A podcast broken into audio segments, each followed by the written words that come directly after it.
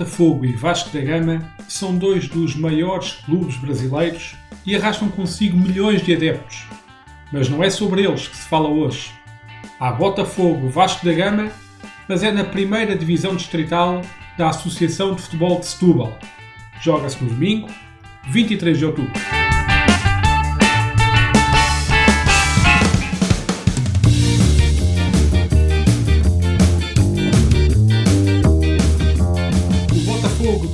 Futebol e Regatas foi fundado no Rio de Janeiro em 1904 e é treinado atualmente pelo português Luís Castro. O Clube de Regatas Vasco da Gama é mais antigo. Foi fundado em 1898 e luta atualmente pelo regresso à primeira divisão depois de uma queda para o segundo escalão na temporada passada. Mas o que tem isto a ver com o episódio de hoje? Nada. Ou mais ou menos, vá. Como ponto prévio, e em jeito de introdução a este primeiro episódio do Tomadeira, importa sublinhar que o mesmo é gravado tendo em mente a inspiradora mensagem deixada pelo professor de rádio-jornalismo há 20 anos. Edgar, sobre a tua voz e dicção, o que tenho a dizer é que tem jeito para escrever. Devias dedicar-te a isso. No entanto, cá estamos. Começando a análise a esta espécie de versão portuguesa de um clássico do futebol mundial por quem se desloca de mais longe, o Vasco da Gama Atlético Clube fez anos este mês de outubro.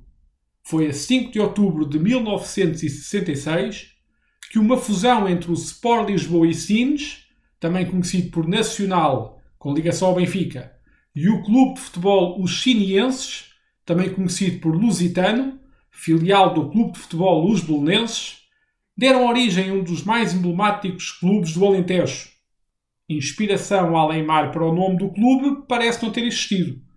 Pelo menos do lado de cá. O diretor para o futebol sénior, Felipe Guerreiro, explica. Não tem nada, rigorosamente nada a ver com o Brasil. Aliás, o Vasco da Gama do Brasil é que se inspirou em Sines, porque o Vasco da Gama nasceu em Sines, é filho da terra. O clube conta com uma forte ligação à comunidade, algo que sempre esteve presente desde a fundação, e pode orgulhar-se de algo que nem todos os clubes de ligas profissionais podem gabar-se. A formação respira vitalidade e quem lá começa a dar os primeiros pontapés na bola pode olhar o futuro com tranquilidade. O, o Vasco da Gama Atlético Clube tem cerca de 300 atletas.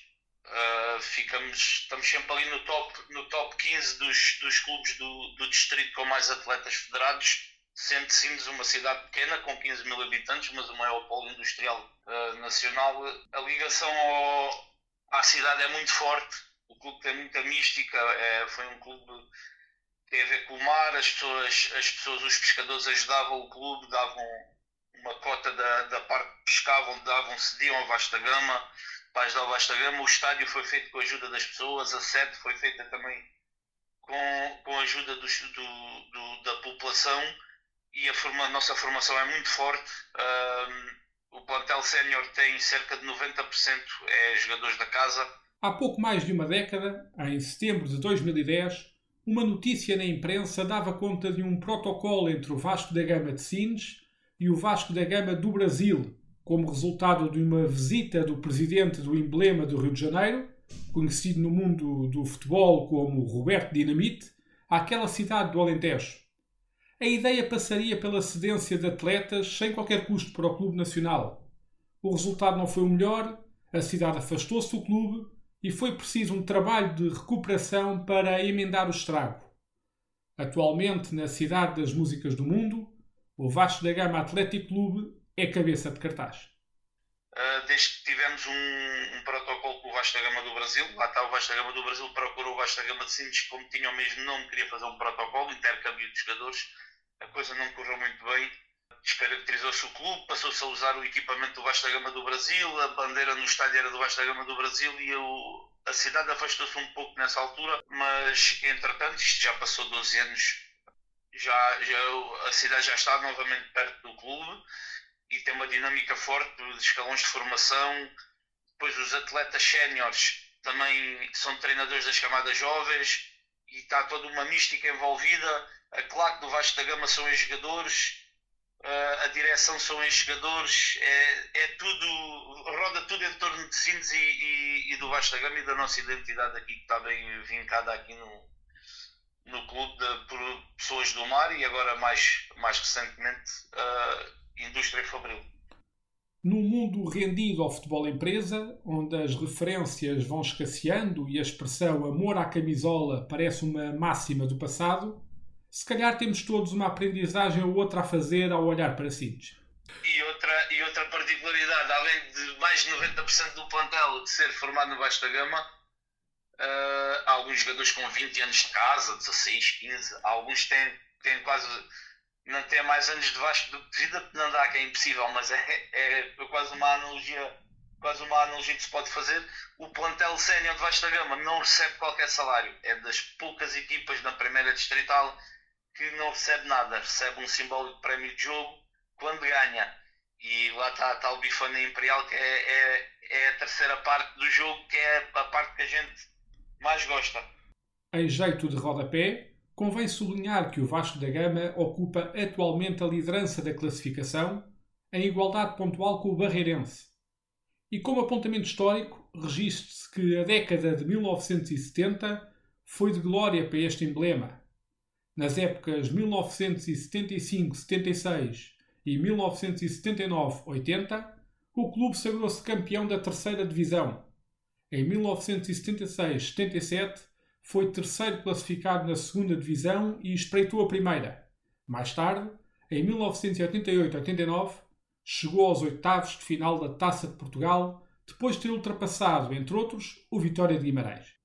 O Botafogo Futebol Clube, também conhecido por Botafogo de Cabanas, é um clube da localidade de Cabanas, freguesia da Quinta do Anjo, Conselho de Palmela, e que comemorou na quinta-feira, 20 de outubro, os seus 82 anos.